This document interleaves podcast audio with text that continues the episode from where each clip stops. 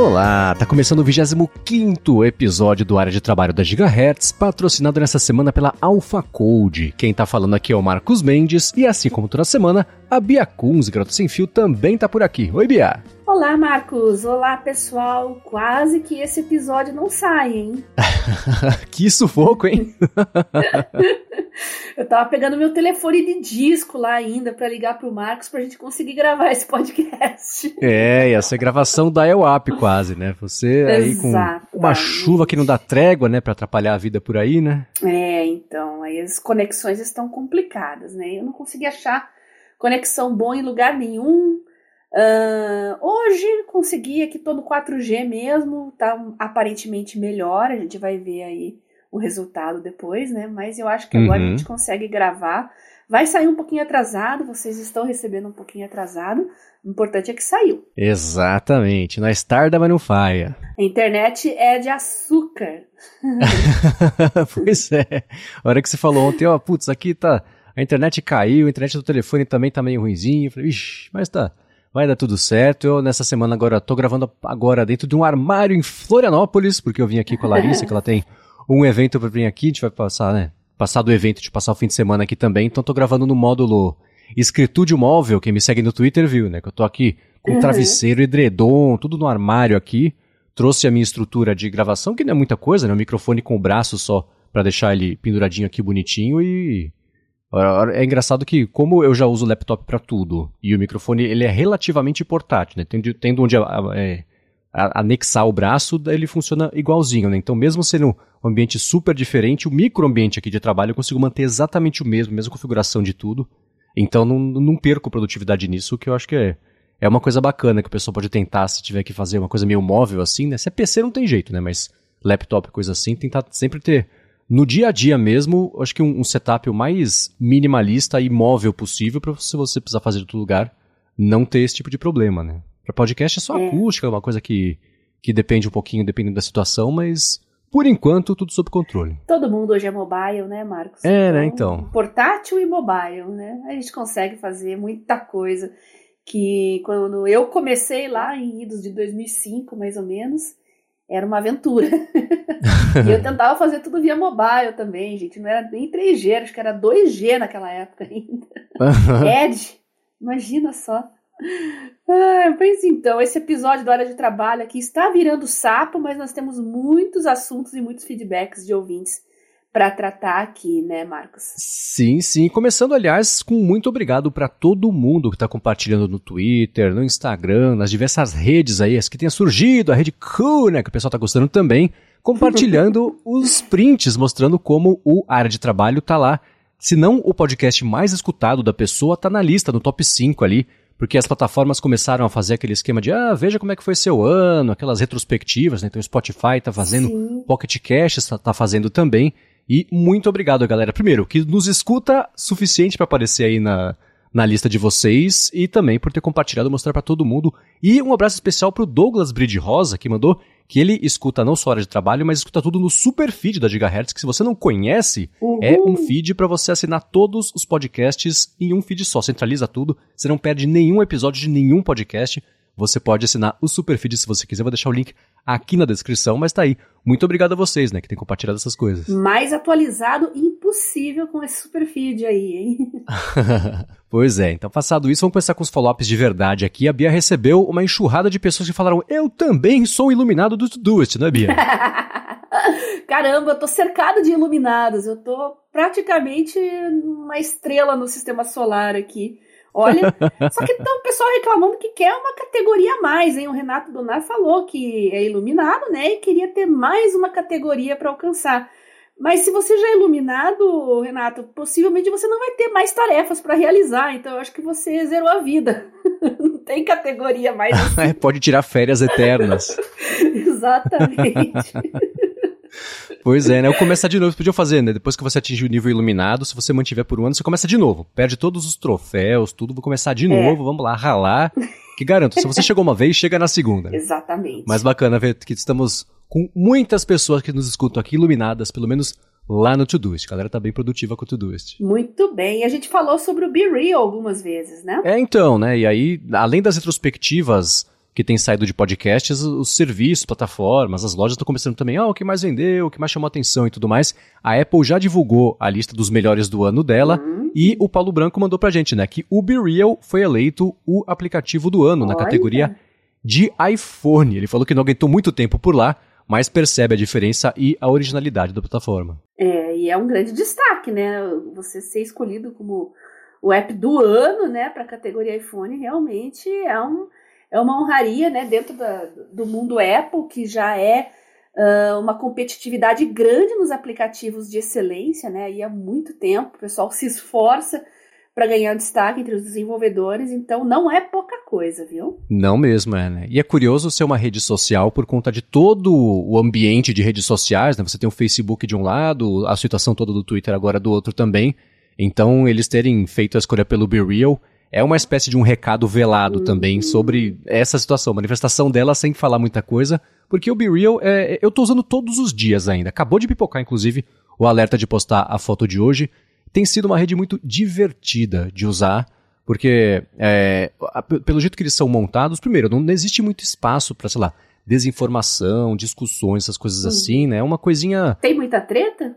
Então, eu ainda não vi. Nem... Deve ter, certamente tem, né? Mas, assim, no máximo é alguém que postou uma foto que não tem sei lá, você tá colocando ketchup na pizza, alguma bobagem assim, né? Mas não tem, não vejo problemas maiores do que isso acontecendo por lá. Reclamando do filtro. É, então, né? Tipo um bombom que você come por dia, assim. É uma, uma coisinha bacana, leve. Recomendo que todo mundo experimente, pelo menos, porque certamente vai seguir chamando a atenção do mercado. E o Cool, a gente comentou também semana passada e várias pessoas mandaram feedback, tem bastante gente me seguindo lá também. Agradeço todo mundo que está me acompanhando. E o Michel Bushman falou que agora, com um pouco mais de tempo, qual a opinião de vocês sobre a rede?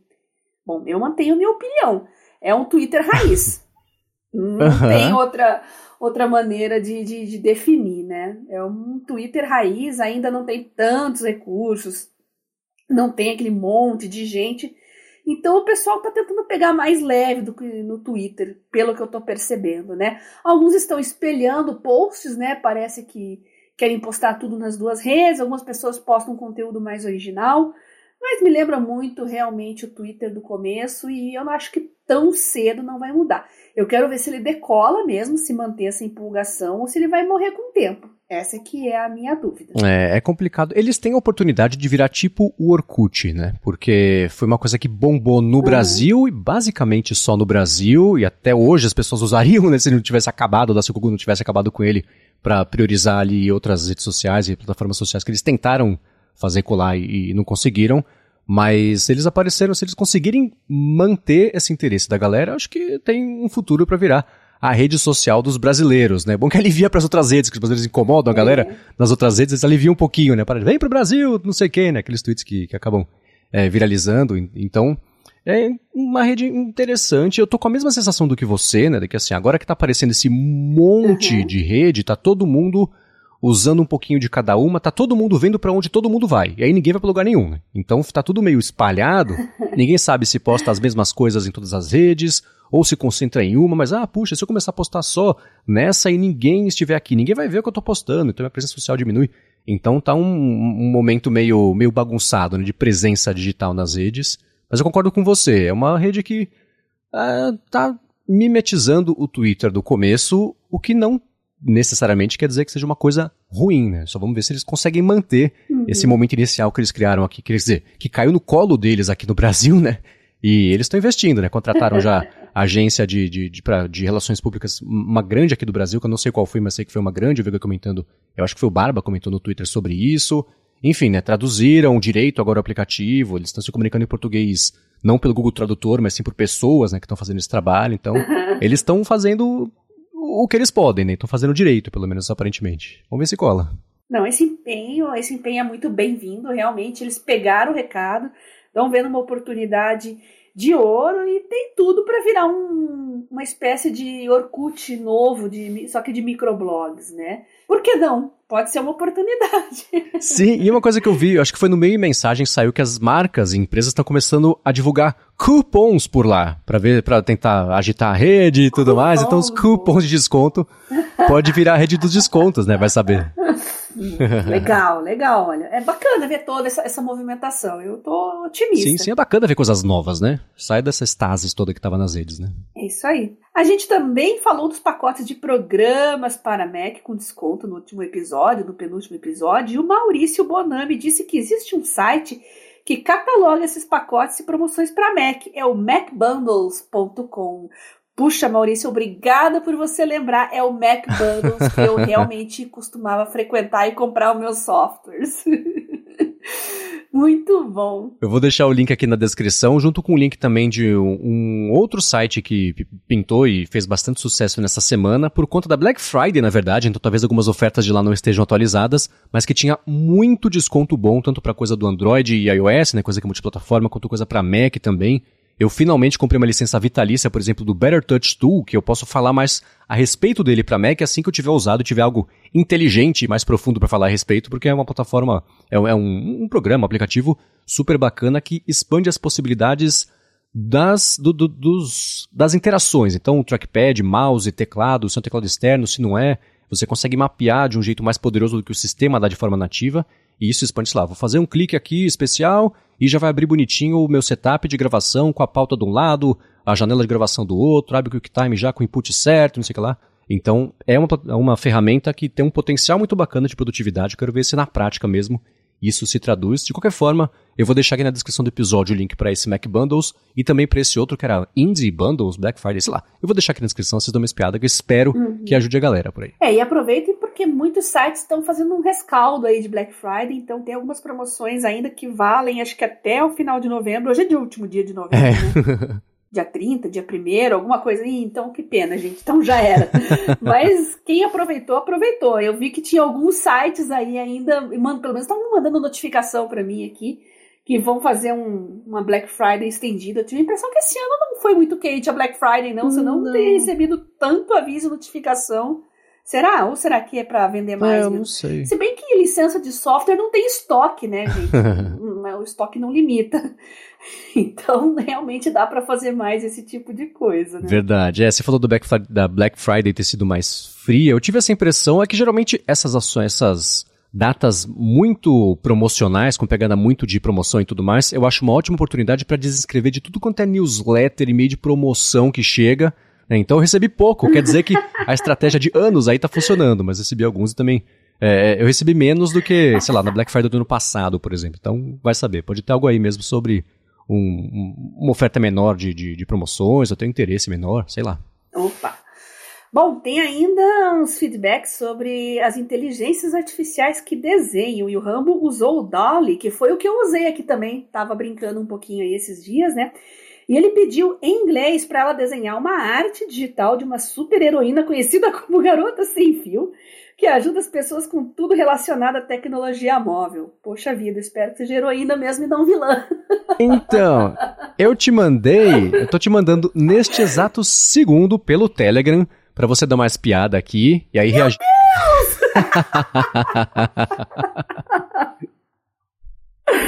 Adorei. Adorei principalmente a terceira e a Sim, quarta. Sim, então. A terceira foi exatamente a primeira que eu comentei com o Rambo também. Aham. Uhum. A terceira, mais cartoon. Eu amo cartoon, gosto desse estilo, né? E a quarta também ficou bem poderosa. a segunda, não me identifiquei tanto assim, mas a terceira e a quarta gostei bastante. Amei. Valeu, Legal, né? Olha, vou até salvar aqui para mim que eu gostei. Curiosamente, a segunda, ela tem uma coisa que você tem feito nos últimos tempos, que é apelado mais para papel. Ela tá segurando um caderno de verdade, um livro, é, alguma coisa, né? Junto de um então, telefone. É. O, aquele que você falou que era o feijoada, por exemplo, lá que esquentava a orelha. que você postou no Twitter esses Isso. dias, o telefone mais compridinho ali. Era o Nokia do Pelé, olha só. Quem é, tem idade para lembrar disso, com certeza lembra. Nokia chamavam de titânio. Era um, voltado a um público mais classe A, assim, bem icônico esse aparelho também. E esse lance dos livros aí é bem legal, tô numa parada mais de conciliar papel com digital também, mas aí foge um pouco da proposta, né, uhum. né? De ser sem fio. Eu acho que o terceiro tá mais divertidinho e é mais meu estilo mesmo também. Eu voto no Sim, terceiro. Foi o meu favorito também. O primeiro que eu comentei uhum. com o Rambo foi, putz, esse terceiro parece um, um, desenho que poderia existir mesmo, né? Um quadrinho que poderia existir, uma coisa assim. Ficou bem bacana. Claro que eu vou deixar o link na descrição aqui para quem quiser dar mais piada também. Beleza. Agora vamos lá. A gente recebeu um feedback, uma, uma, uma pergunta, uma mistureba aqui de, de pra gente para falar sobre o ClickUp. Eu falei na semana passada que a gente ia comentar sobre isso quando é, no próximo episódio, que semana passada não deu tempo, né? E foi uma pergunta que o Denis fez. Né? Ele falou que ele tá gostando muito da área de trabalho, muito obrigado, né? Pra, falou para mim e pra Bia. E a sugestão de, de pauta foi justamente falar sobre o ClickUp, que é uma plataforma que se define como para você administrar os times e tarefas e perguntou se a gente conhece. Aí ele comentou comigo também que está ansioso para saber a experiência que eu tenho tido com a plataforma, porque ele está estudando se ele testa isso com a equipe dele. Eu quero falar sobre isso, minha experiência, como é que tem sido usar o ClickUp, porque eu tenho usado com a Alura para fazer o Bolha Dev. Mas antes de falar sobre isso, eu quero tirar um minutinho aqui para agradecer a AlphaCode, que está mais uma vez patrocinando aqui o área de trabalho.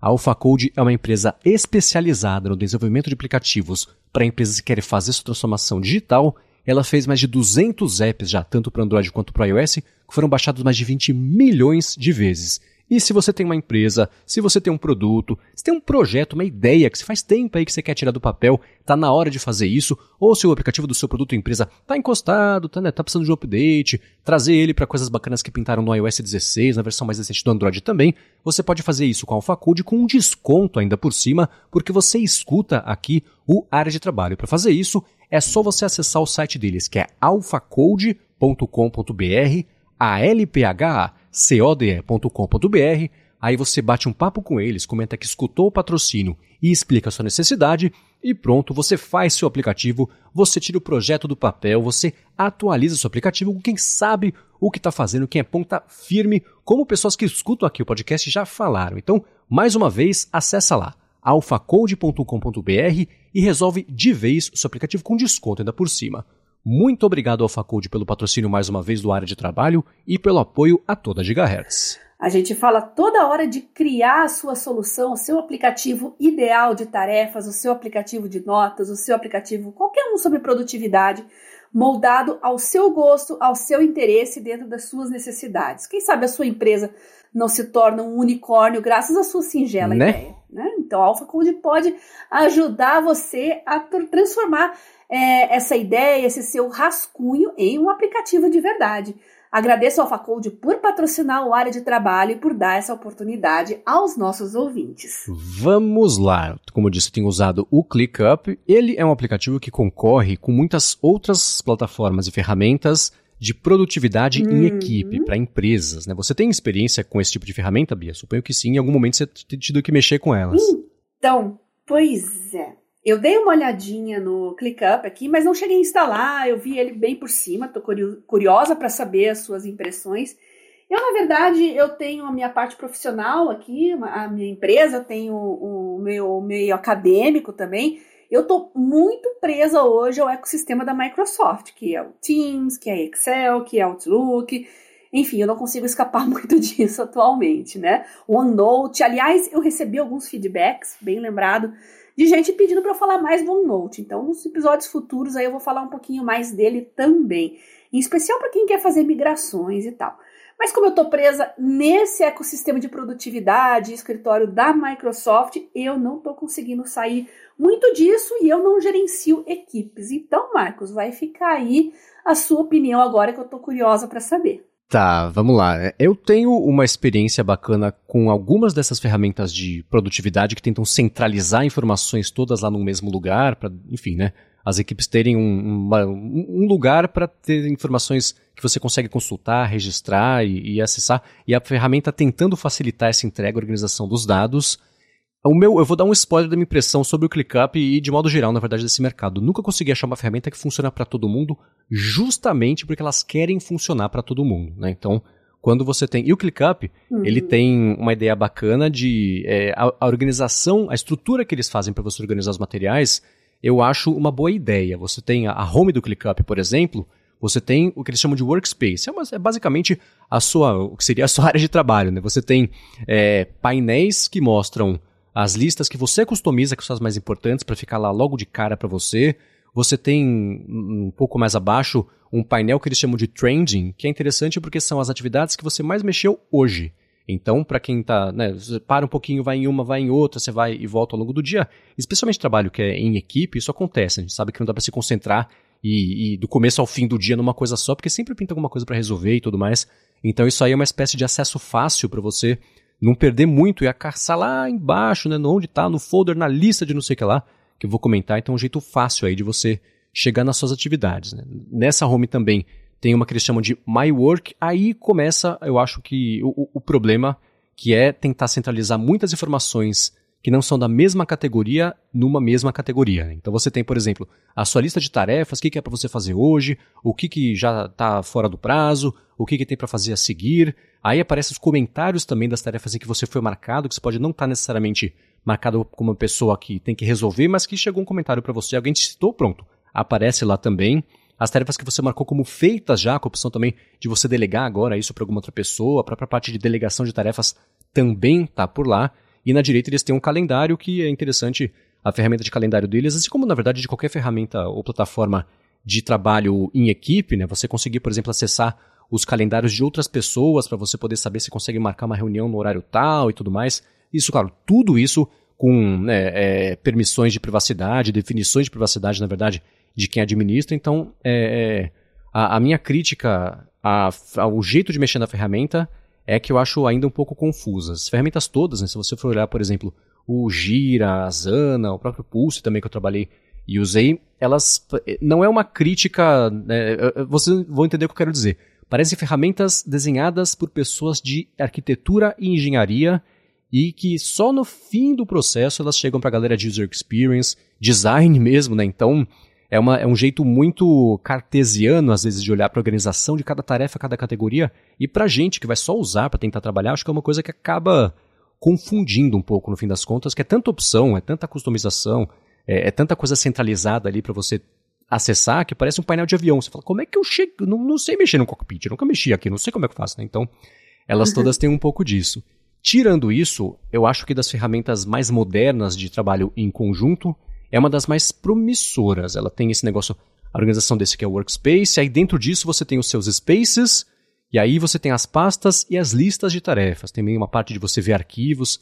Então, na hora que você se familiariza com essa interface, eu acho que a coisa começa a fluir bacana. Eu, para fazer o Bolhadev com a Alura, eu recebo ah, umas tarefas que são, por exemplo, alguns assuntos que eu vou trabalhar naquele dia, que eu vou ser, por ser diário, né? Isso tem que ser uma coisa muito bem organizada e bem planejada.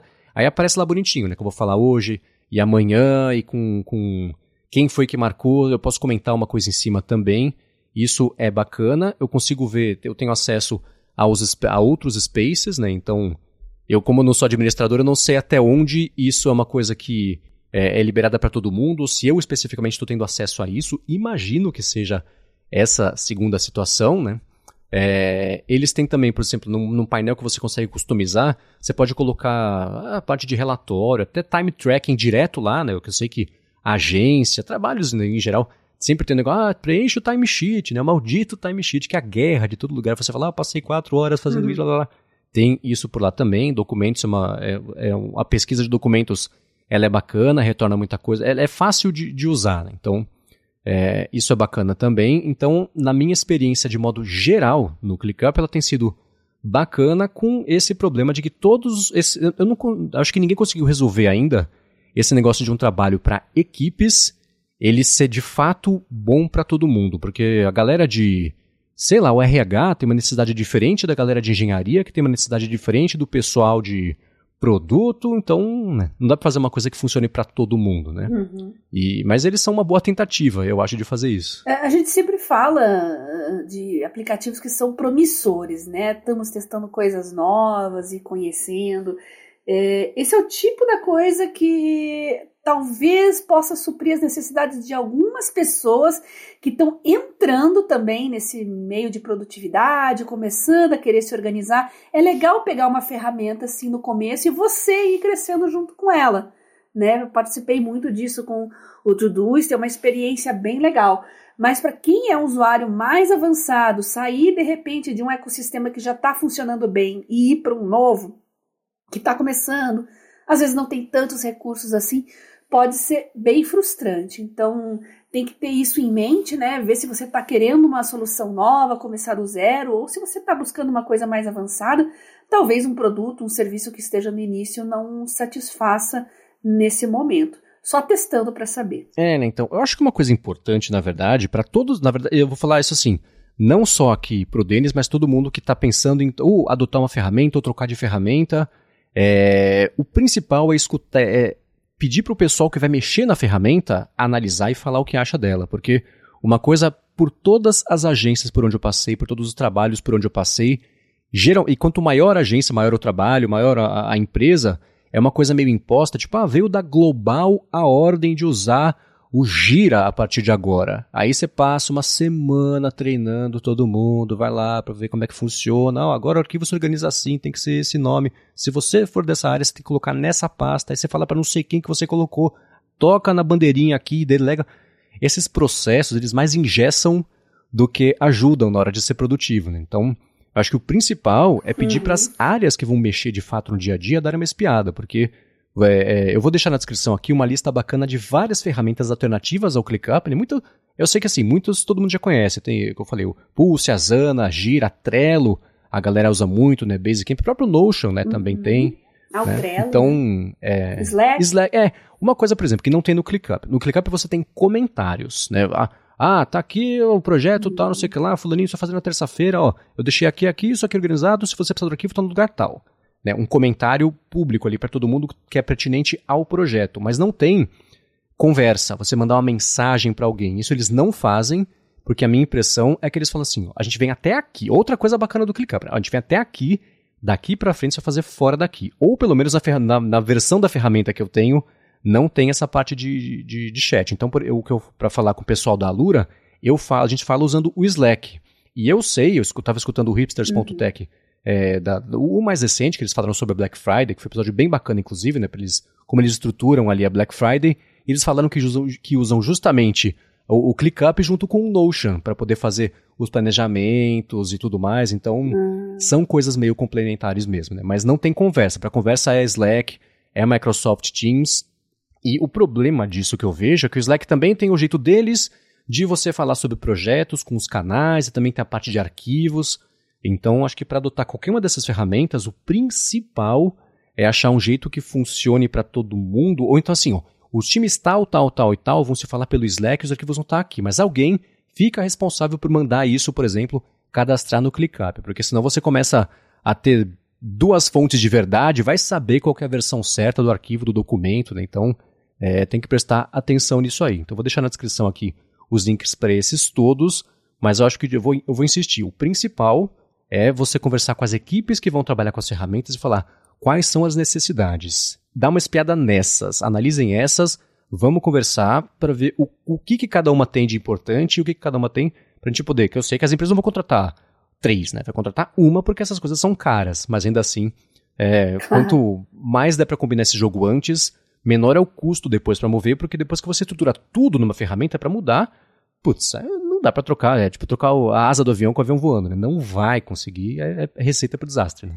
É, já que a gente está falando em equipes e organizações, uh, nesse sentido, a Microsoft tem uma solução bem interessante, viu, Marcos? Para quem está preso ali no ambiente do, do Office 365, agora é Microsoft 365, né?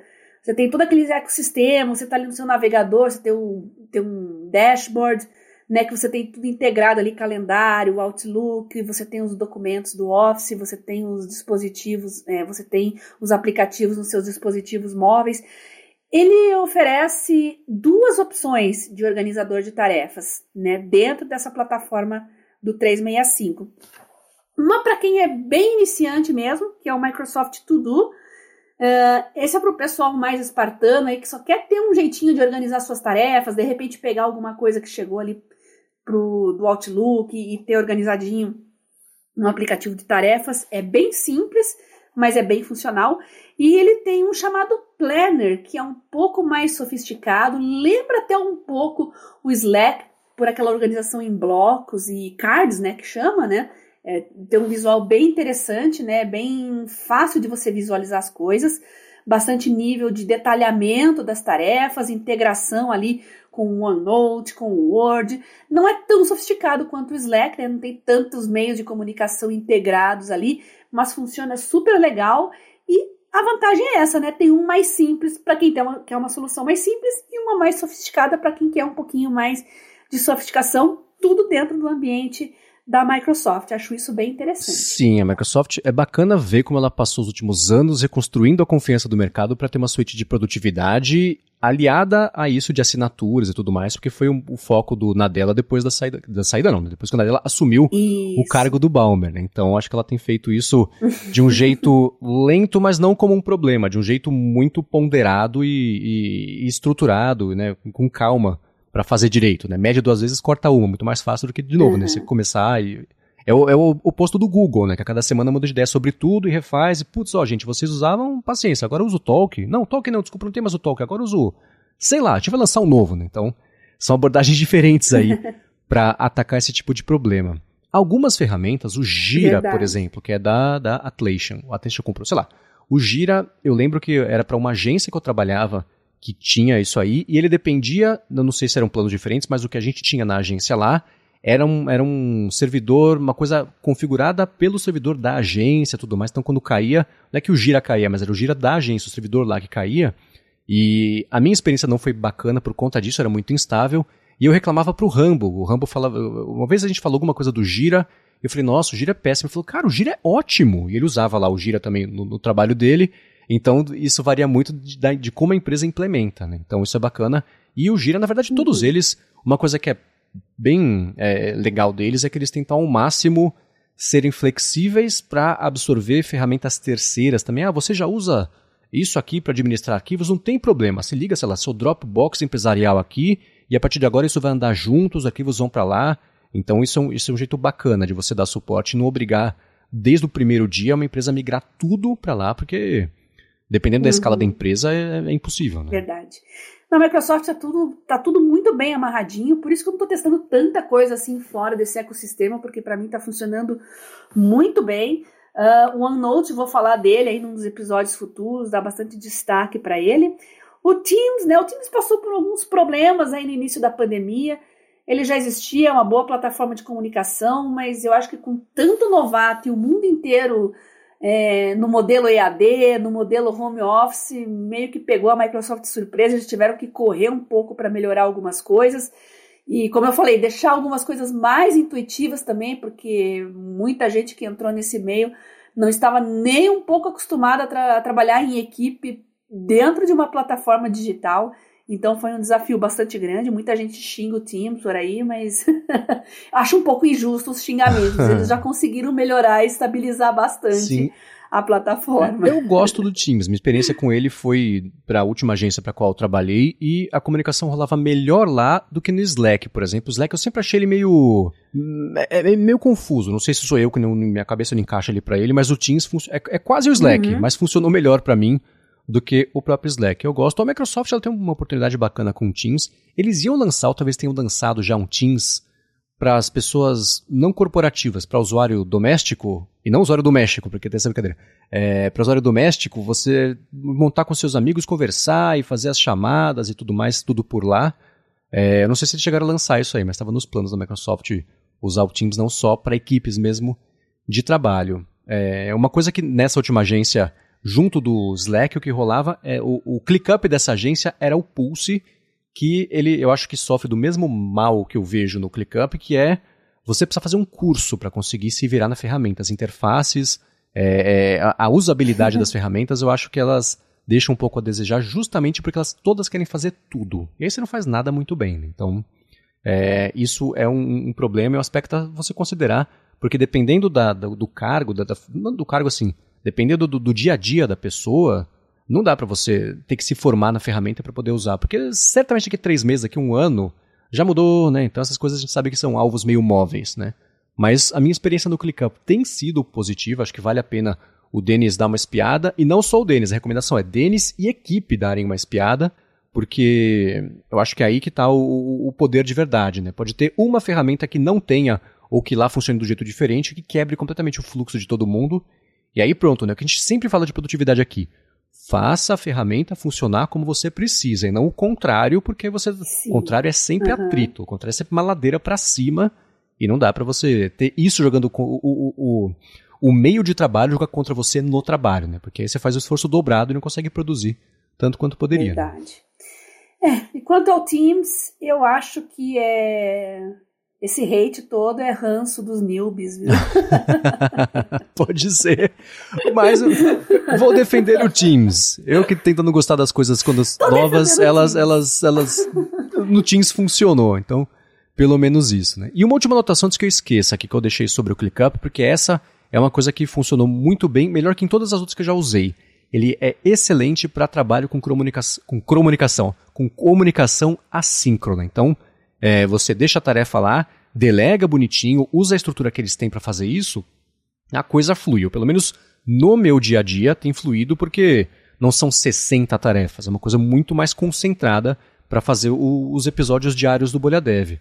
Mas funciona muito bem, a pessoa deixa ali para você, a hora que você pegar, você vê o que, que é, é, organiza, ou se você já resolveu, marca como resolvido ali, tem um arquivo de tarefas resolvidas, a busca deles é, é, ela é bacana, funciona bem, já precisei caçar, putz, como é que foi que eu falei disso lá no link do episódio 3? Você fala rapidinho, já pegou, já recuperou. Isso é bacana. Então, esse, de todas as que eu já usei, e já usei a Zana, já usei Gira, já usei o Pulse, já usei o Basecamp, Slack, o Teams não é para isso, mas ainda assim usei também. Com o ClickUp tem funcionado melhor esse aspecto de a pessoa vai até ali, deixa a bola ali, e amanhã você vai lá, pega a bola, leva ela para outro lugar e depois passa para frente também.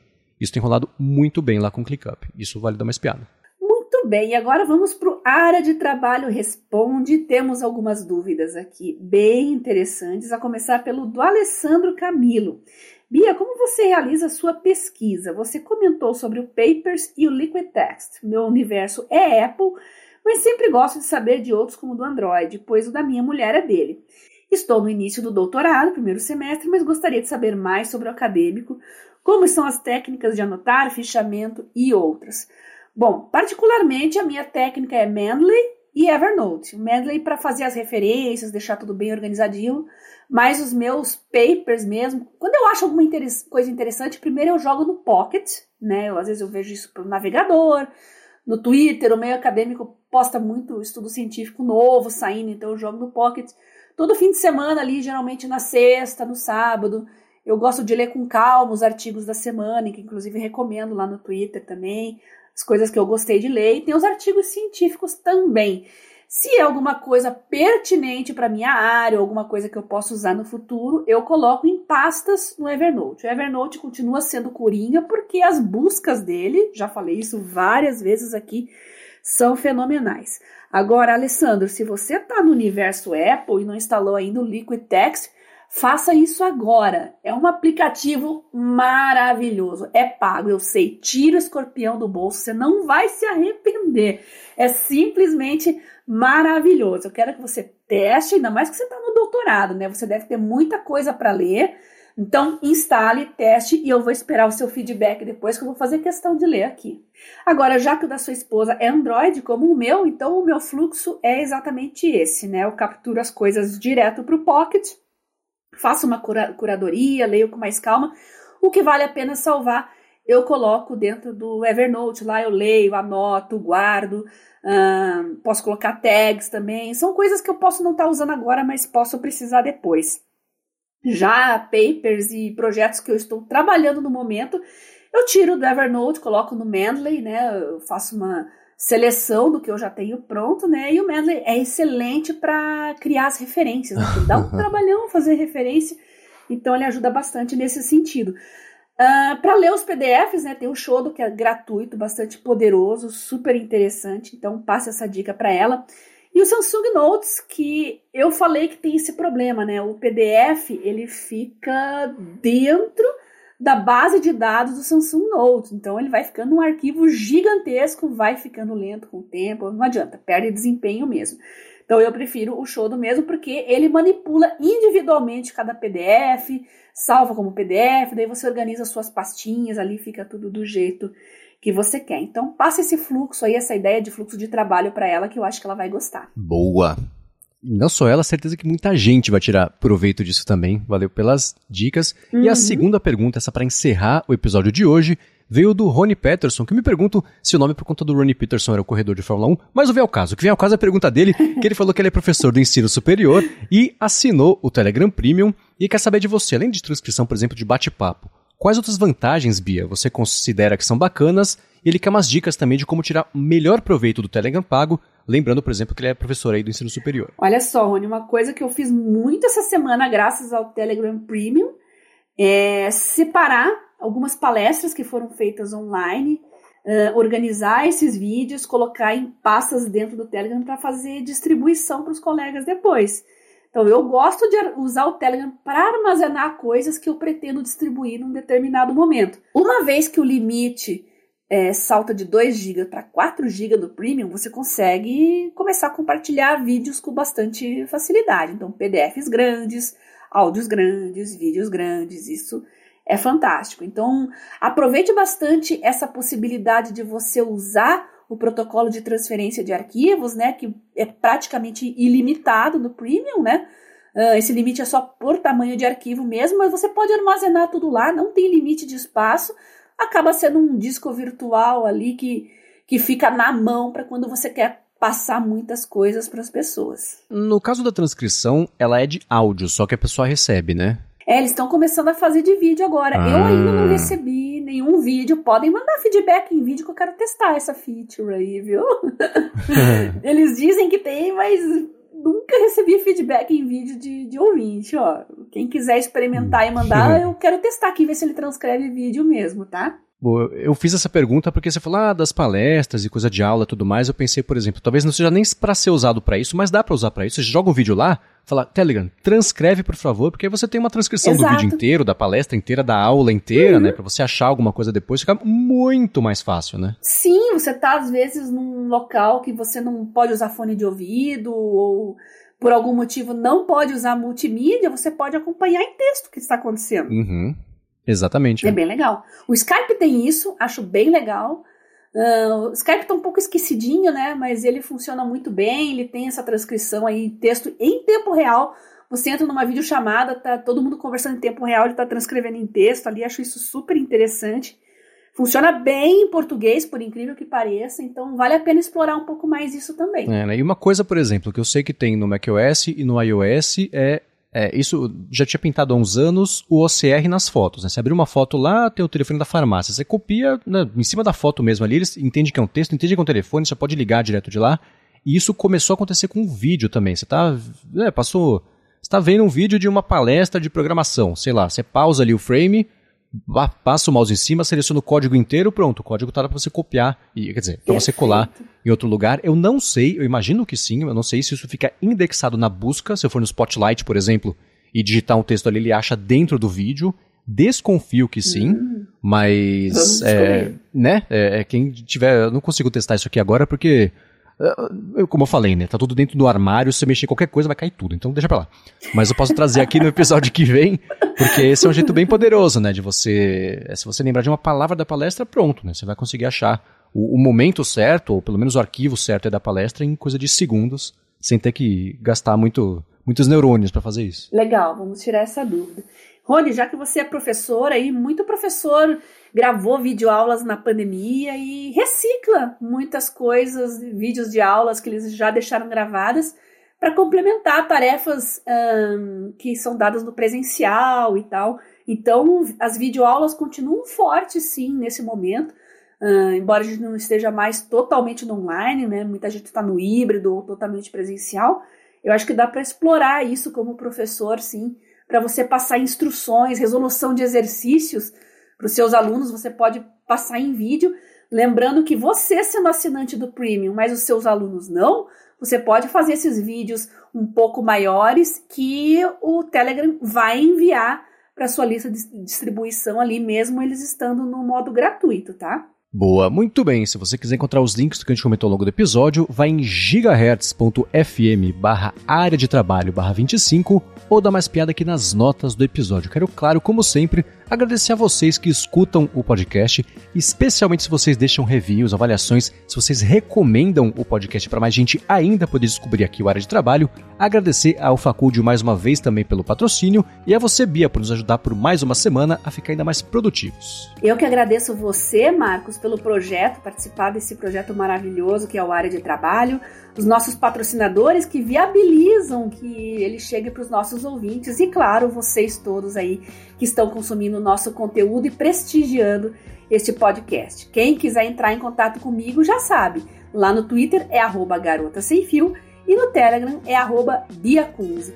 Lá vocês podem me mandar é, dicas, sugestões, comentários, feedback e pedir os links dos grupos também que a gente tem no Telegram sobre tecnologia, sobre produtividade, o link do meu canal também. Manda uma mensagenzinha em privada lá pro arroba biacunze que eu mando os links para vocês, tá bom? Boa, eu sou o MVC Mendes no Twitter, nas outras redes também, todas elas estão pintando, tudo MVC Mendes, vocês me encontram por lá. Apresento aqui na Gigahertz um bando de podcasts e como eu comentei aqui ao longo do episódio também, o Bolha Dev pra Alura, que é um podcast diário de segunda a sexta sobre tecnologia, inovação e desenvolvimento e escrevo também pro iFeed.pt. Muito obrigado mais uma vez pela audiência e a gente volta na semana que vem. Beijoca sem fio a todos e até semana que vem.